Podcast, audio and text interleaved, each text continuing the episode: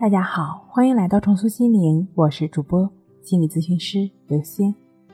本节目由喜马拉雅独家播出，由重塑心灵心理康复中心出品。今天要跟大家一起来分享的内容是，除了安眠药，这两种方法教你简单安心睡好觉。那些总是会想，但愿能好好睡一觉的人中，不少人会有一些睡眠浅每隔十几分钟醒一次等等的睡眠问题。有关数据显示，在这个充满压力的现代社会，每五个人中就会有一个人为睡眠而烦恼。提起失眠的治疗，人们首先想到的往往是安眠药。确实。吃安眠药呢会有效果，也是最快捷的方法。然而，许多人仍然希望尽量不依赖安眠药的前提下，获得令人神清气爽的睡眠。当然，如果是能够依靠自身力量入睡，就再好不过了。在这里呢，就要跟大家宣布一个好消息：是两种方法，能够除了安眠药之外，还能够让你获得想睡。就睡的能力，第一个就是认知心理疗法。这个认知行为疗法呢，其实就是通过改变失眠者对睡眠的态度来矫正睡眠的。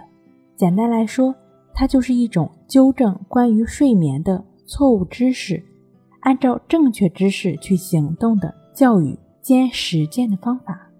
首先呢，你需要对睡眠有一些基本的常识，比如说。夜晚不应该接受强烈的光照，按时吃早饭，睡前少饮酒或者咖啡。不仅如此，失眠的朋友呢，还要求以日记的形式记录自己的睡眠时间和起床时间。另外的话呢，会有失眠倾向的人，通常会在床上胡思乱想，或者为明天的事情而忧心忡忡，或者就是直愣愣地看着天花板。这只会让头脑更加清醒。你有没有听说过巴甫洛夫的狗呢？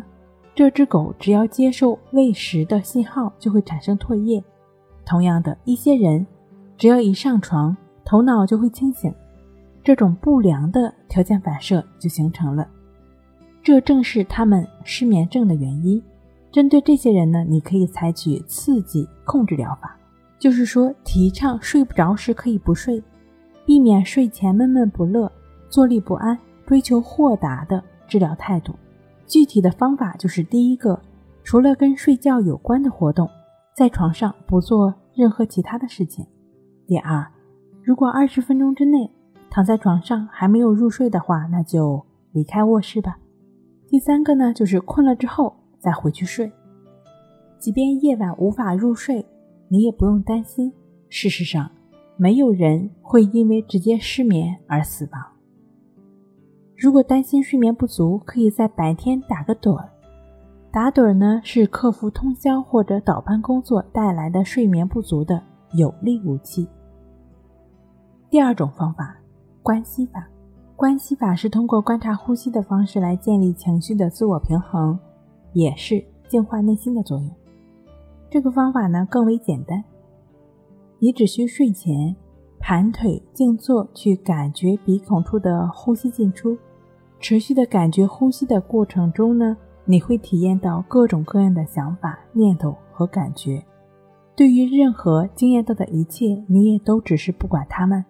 在持续的专注呼吸的过程中，你会体验到，无论是什么样的想法、念头还是感觉，都是不断变化的，没有哪种感觉是。持续存在的，有了对这种不断变化的无常现象的了知之后，你也就不会再去过度的纠缠自己的睡眠了。